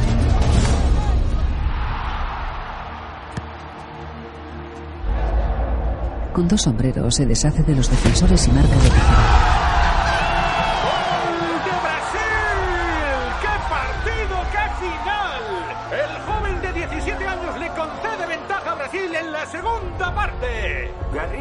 Acerca a la portería. John que lo tira al suelo. El balón está. Brasil se hace con él. Brasil está cambiando el curso del partido y avanza con el balón. Balón para Didi. Lo pasa por el medio. Pase alto. Nascimento dispara. ¡Gol! ¡Gol de Brasil! El joven Nascimento marca dos goles consecutivos impresionantes. Pelé feliz se gira hacia el banquillo. José mira sonriendo. En el bar, todo el mundo lo celebra. Pelé intenta desmarcarse de varios contrarios. Recibe el balón y lo levanta con el tacón. ¡El joven vuelve a hacerlo! ¡Encara a Marcel! ¡Un toque! ¡Una doble cinta! Marcel le agarra pero no puede con él. También pasa a Piantoni. Orlando a Babá. Nascimento recupera el balón. Ha pasado por encima. Calvel ni siquiera lo ha visto pasar. ¡Dispara! ¡Y gol! ¡Gol para Brasil! ¡Gol de Nascimento! Mundo del fenómeno de 17 años. Y aunque cueste creerlo, señoras y señores, Brasil se clasifica para la final del Mundial de 1958. Celeste está en el salón de su casa. Don Diño entra. Ella le mira, pero sigue doblando varias piezas de ropa. Él se acerca cojeando. Está bien. Y ha marcado tres goles. Escuchadme. Tengo cuatro días para prepararos para la final. Tomad nota. Suecia ha pasado del sistema piramidal 5-3-2 al 3-2-2-3 e incluso al 2-3-2-3. Nosotros hemos usado siempre el 4-2-4. Pero si queremos ganar a esos tíos, tendremos que cambiar la alineación como hacen ellos. Y esto es lo que vamos a hacer. Si ellos pasan al 5-3-2, nosotros pasaremos al 3-4-3. Si ellos corren con el método 3-2-3, nosotros lo haremos con el 4-3-3. Aquí no hay nadie. ¡Vamos, vamos! Estáis todos aquí. Cuando escoge una raza en el centro, nunca le sigas. No le sigas. Pero no han pasado el 3-4-3 por eso. No, escolgo una raza para empezar el contraataque de Suecia. Didi, que no pase. ¿Qué ha sido eso? He dicho 4-5-1. Didi, ponte en el lateral. Estamos con el 4-5-2. Garrincha, pásala. Tienes que estar preparado en el lateral. Entrenador. ¿Qué? No entiendo cómo puedo estar en el lateral y cubriendo a Skoglund a la vez. Porque tienes que... Mira sus papeles. Los suecos tienen ventaja sobre los brasileños en casi todos los aspectos, en experiencia, sofisticación, estrategia, fuerza y hasta en el juego sucio. La semana pasada vimos la carrera del capitán de la Alemania Occidental, Fritz Walter, llegar a su fin tras un choque fuerte con el centrocampista sueco Sigue Parling. Se espera que para la final del domingo el objetivo de Parling sea el joven Edson Nascimento. Nascimento ha marcado un triplete impresionante en 20 minutos en la semifinal contra Francia. Entrenador Reynor, ¿le preocupa que haga lo mismo contra Suecia en la final? No, eso es imposible. No, eh, mis chicos lo dejarán fuera de juego. Entrenador Feola, el ataque de Reynor fue más astuto que el de Alemania Occidental o Hungría. ¿Tiene algún plan para contenerlos? Bueno, No pueden. Saldremos con fuerza, marcaremos enseguida y Brasil entrará en pánico, igual que hizo en el 50. Eran indisciplinados entonces y ahora aún lo son más. Cada uno juega a su estilo. Ellos no son normales. ¿Se refiere a la mezcla de razas? No, me refiero a que literalmente no son normales. ¿Puede aclarar eso? Sí, claro que puedo. El defensa Dialma Santos se destrozó la mano trabajando en una fábrica cuando era adolescente. El lateral derecho Garrincha nació con una malformación en la columna y tiene una pierna más corta que la otra. El reserva Castillo es daltónico y le falta un dedo. Imagino que eso será un reto para un portero. Feola se levanta. Pero, ¿qué? Me he enterado de lo de la rueda de prensa. Todo el mundo está muy decaído por eso. Pero es justo lo que pasó en el 50. No dejes que la duda se apodere de ti. He oído que ahora los chicos te llaman Pelé. Sí, lo empezó José. Es broma. Eso es una señal. Ahora es el momento de Pelé. Pero los suecos van a estar encima de mí, Pai. ¿Has visto lo que le hicieron a Fritz Walter? Son crueles e inteligentes. Dico, creíste en ti en el partido contra Francia. Ahora tienes que inspirar a tus compañeros para que crean en ellos. En Brasil, en el Jinga. El equipo brasileño cabizbajo come en silencio. Pelé entra en el comedor y mira a sus compañeros, absortos en sus pensamientos. Él se acerca a coger un plato. Cambiando de idea, coge una pelota. Comienza a hacer toques por el comedor. Sus compañeros le miran. Uno de ellos niega con la cabeza. ¡Eh, Garrincha! ¿Qué narices haces, Pelé? El balón rueda por el suelo. Sito, con gafas de sol, mira a Pelé. Este se acerca a los ventanales. A lo lejos se distingue un pequeño faro. ¡Eh! ¿Unos toques hasta el faro? Ah, vamos, chaval. Ya es hora de despertarse. Siéntate y desayuna. ¿No podrás hacerlo solo? ¿Sabéis que podemos hacerlo? No está tan lejos. Sí, podríamos hacerlo. ¿Hasta el faro? Vamos, Sito. ¿Por qué no? Podemos hacerlo. No está tan lejos. Venga. ¿Quién se apunta? Bueno, Los jugadores comienzan a dar toques al balón. Uno de ellos hace equilibrios con la cabeza. Los jugadores se adentran para cocinar. Se pasan el balón unos a otros sin que toque el suelo.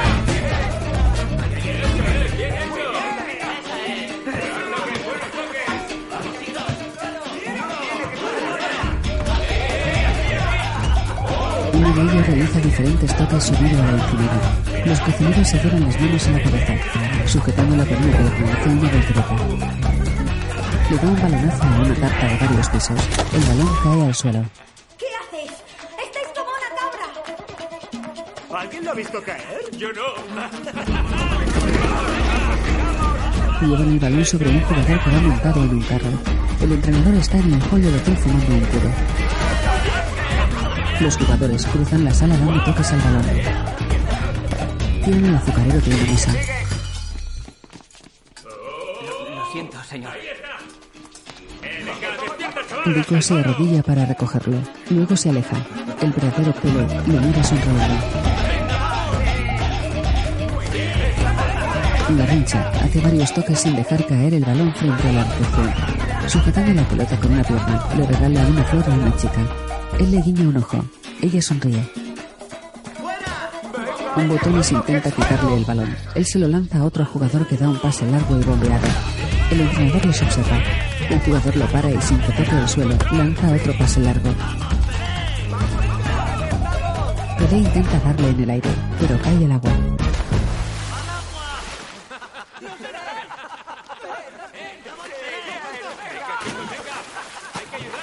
Varios compañeros se lanzan para ayudarle. El entrenador, en el hall, se queda pensativo.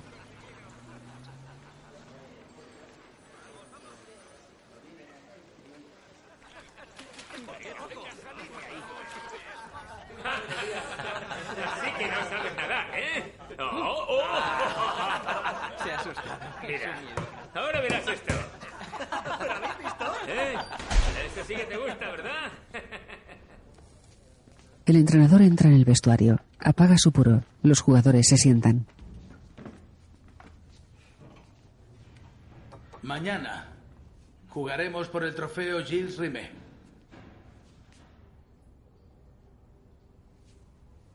Y si jugáis como habéis jugado esta última semana, perderéis.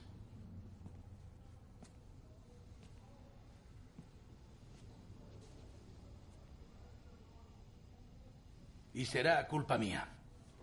Los jugadores se miran extrañados. La verdad es que el cambio de alineación hace milagros para Suecia, pero nosotros no jugamos así.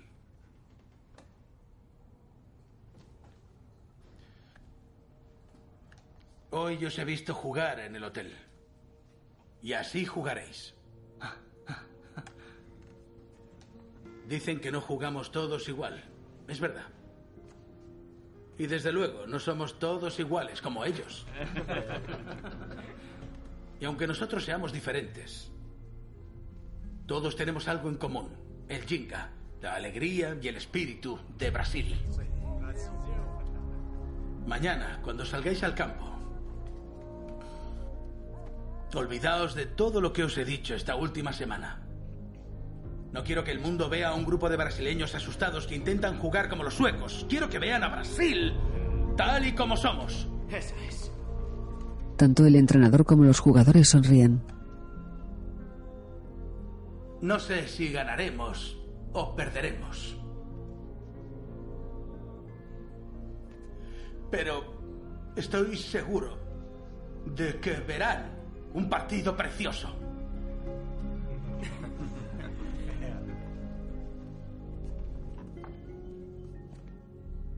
Qué estáis esperando? El entrenamiento no se ha cancelado.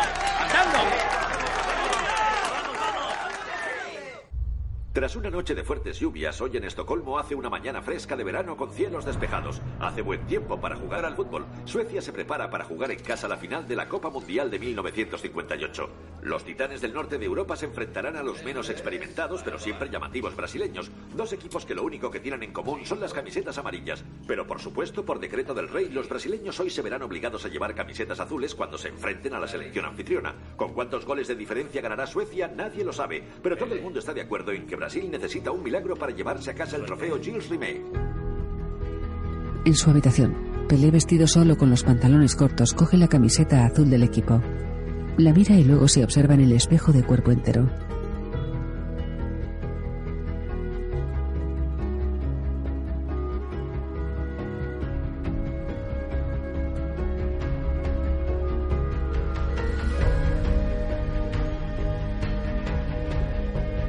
Sale del vestidor con la camisa que hizo su amigo Yuri. Detrás, cosido con hilo amarillo, está bordado el nombre de Pelé. Más de 50.000 personas en el público y millones de personas en todo el mundo esperan ver el mayor evento deportivo del mundo. Ningún equipo no europeo ha ganado la Copa en suelo europeo. Pero eso no impide que el resto del mundo lo vea y espere que un día eso pueda cambiar. El rey de Suecia, Gustavo Adolfo VI, y la reina Luisa Mountbatten llegan a su palco. George Raynor, el director técnico de la selección anfitriona, Suecia, ha convocado a jugadores que participan en otras ligas europeas, como un equipo de las mejores estrellas de Europa. Y al otro lado del campo, el entrenador Feola y la selección brasileña. Ahí está la joven estrella Nascimento. Sus compañeros ahora le llaman Pelé. Mourinho, es Pelé. Pero no se equivoquen, Brasil necesitará que el equipo lo dé todo ante los indomables suecos.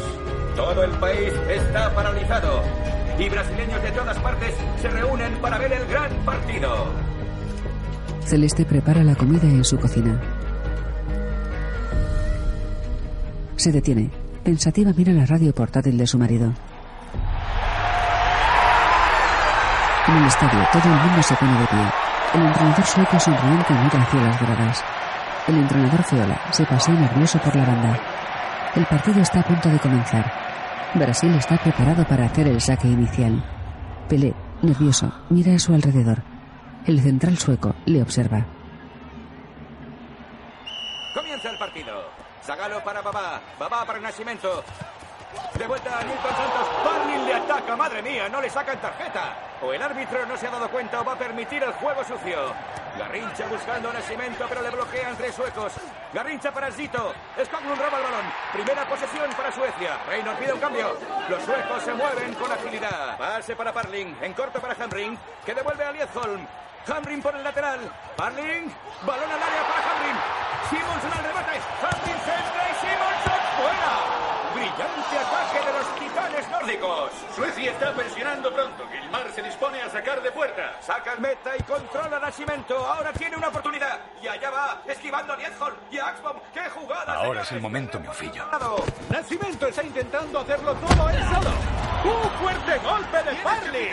Suecia intenta dejar a Pelé fuera de juego. Tal y como prometieron, están empeñados en poner fin a este espectáculo. Pelé en el suelo, agarrándose la rodilla derecha que se lesionó hace poco. Brasil pierde a un jugador y Suecia intenta aprovecharse de eso. Hamrin envía para Liedholm. Cinco de Liedholm, se queda solo en el área.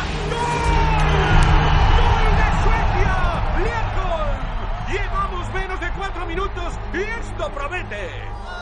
Todo el mundo esperaba que Suecia atacara pronto, pero nadie se esperaba que fuera tan pronto. La inseguridad es nuestro punto débil desde el 50. Y es difícil ahora no pensar en aquella trágica derrota. Los fans recuerdan la promesa del entrenador Reynor de sellar la victoria marcando pronto. El rey, la reina, George Reynor y toda la selección quieren que el trofeo Gilles Rimet se quede en casa. Y por lo que parece así será. En el estadio Rasunda comienza la celebración de la victoria. Los 11 brasileños Los jugadores brasileños permanecen cabezbajos. Pelé mira hacia el público. En una de las gratas, delante de una bandera de Brasil, algunos hinchas de su país permanecen abatidos.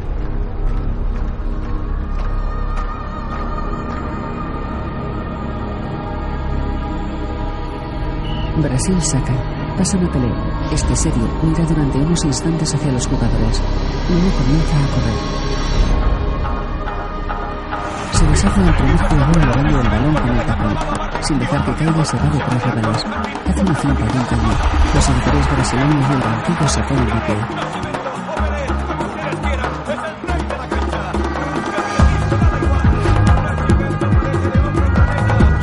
Pelé observa se desmarca Garrincha. Le pasa la pelota a pie cambiado. El lateral hace un recorte para dejar atrás a su rival y corre por la banda. Pelé mira a Babá. La rancha le pasa frente al área pequeña. Sale el partido. Pelé la deja pasar y Babá marca un gol.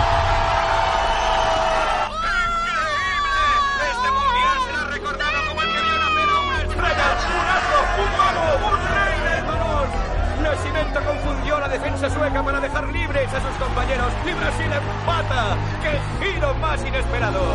El equipo brasileño como nunca antes lo hemos visto. Exudan seguridad. Y la pregunta es... Feola afirma con la cabeza. Pelé mira a Garrincha. Este afirma con la cabeza. Luego se gira hacia otro compañero que le anima. Pelé sonríe.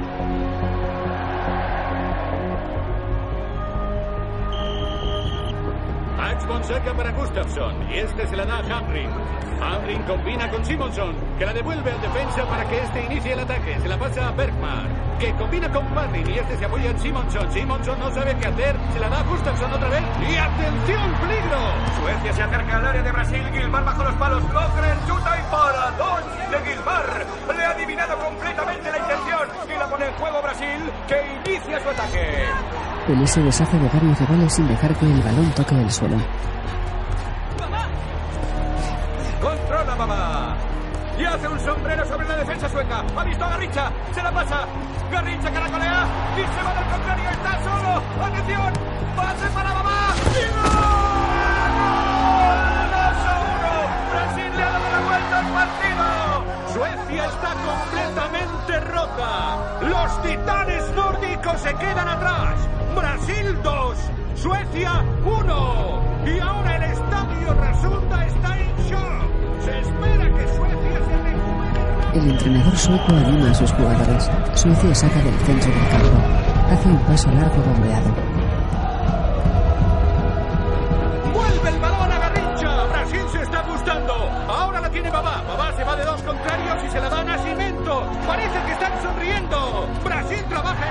Perfecta armonía. Señoras y señores, qué pases, qué jugadas. En cámara lenta, los jugadores de Brasil se miran unos a otros. Pelé mira a Zagallo. Estia Babá, que se gira hacia Garrincha, desmarcándose por la banda. Didi lanza un pase largo hacia Zagallo. Este cabecea a Pelé que a su vez pasa a Babá. Sin dejar caer la pelota, Babá se la devuelve con una tijera a Pelé. Este la para con el pie. Todos miran asombrados el juego de Brasil. Los espectadores se ponen de pie. La reina observa el juego con unos prismáticos. Es un control total. Control y armonía. Sí, señoras y señores, por fin el mundo ve la belleza de Brasil. Nuestros héroes están en perfecta armonía. Esto es más que fútbol. Es un partido precioso. Garrincha se la pasa al Tito. Y este. En el bar de Bauru, Don Diño, con su hija sentada sobre las rodillas, mira emocionado hacia los demás. Entre ellos está Yuri. Todos contemplan el partido en silencio, con gestos de orgullo y felicidad. Don Diño, con una gran sonrisa, se gira de nuevo hacia la televisión.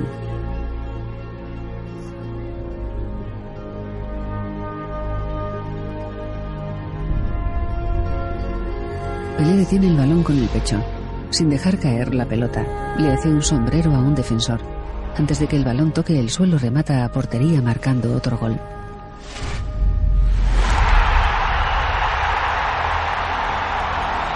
El público enloquece. El joven jugador corre a reunirse con sus compañeros, abrazándose en el centro del campo. En Brasil, todo el mundo lo celebra. Señoras y señores, ha ocurrido lo impensable. Brasil 3, Suecia 1. Hinchas de Suecia y de toda Europa hasta el rey y la reina aplauden a los brasileños. La estrategia de Reynor no ha estado a la altura de Brasil. Ahí está Nascimento. Para mamá.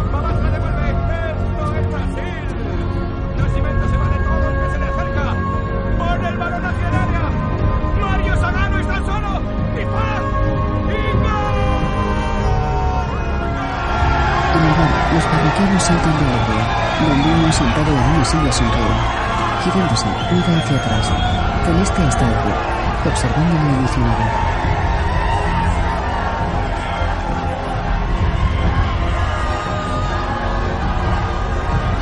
Don se incorpora de la silla con los ojos llenos de lágrimas. Su mujer se lleva las manos a la cara, tapándose la boca. Se abrazan en medio de la alegre celebración.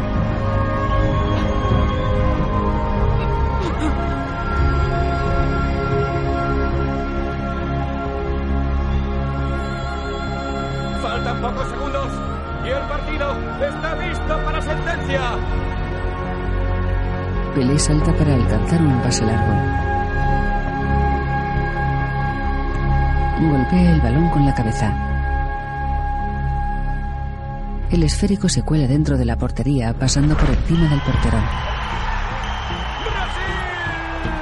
¡Brasil gana el campeonato del mundo de 1958! Pelé cae al suelo desmayado. Un compañero le coge de las piernas, otro le da unas palmadas en la cara. Entre todos lo levantan. Pelé sonríe. Garrincha llora de alegría. Todos los jugadores brasileños gritan y ríen abrazados. Llevan a Pelé en hombros.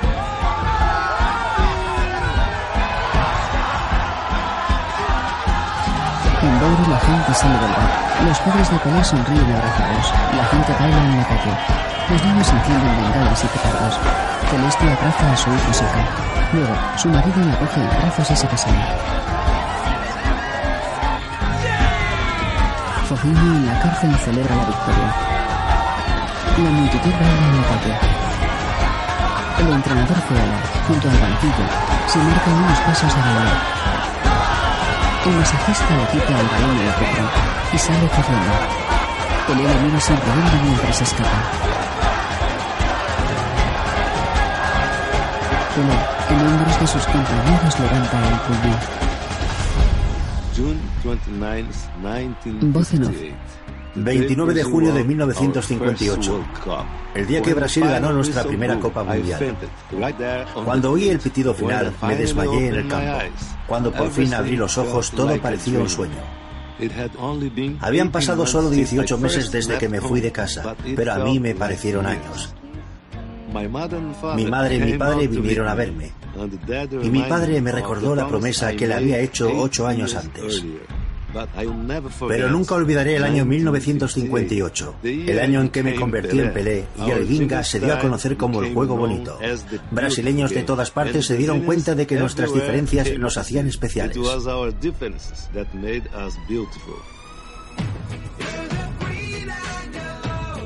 En 1961, el presidente de Brasil, Jânio Quadros, declaró a Pelé Tesoro Nacional Oficial.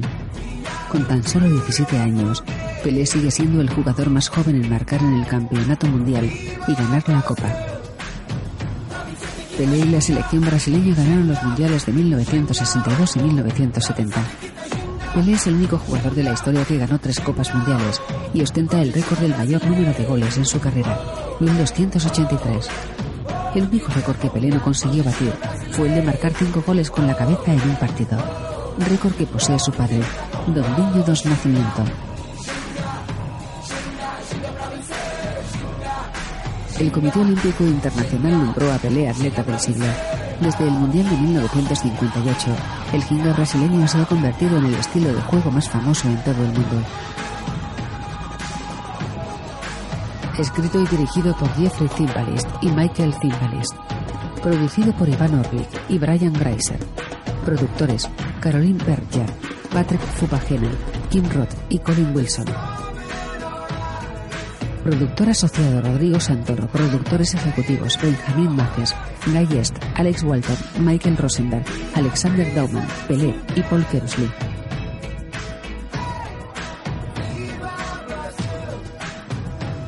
Director de fotografía Matthew Libatic. Música de A.R. Rahman. Diseñadora de vestuario Inés Salgado. Casting Marcela Albert. Mari Beniu. Nickel Badevier y Gail Stevens. Montaje Luis Carballar. Naomi Geraci y Glenn Scalebur. Diseño de producción Dominique Patkins. Reparto Turing de Paula Pelé. Leonardo Lima Carballo Joven Pelé. Seu Jorge Dondiño.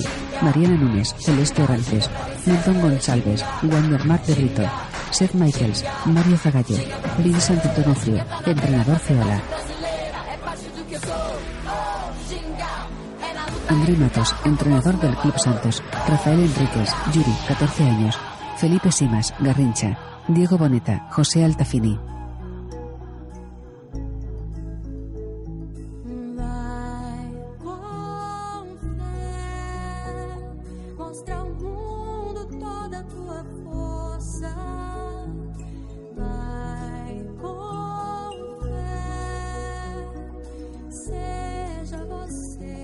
again.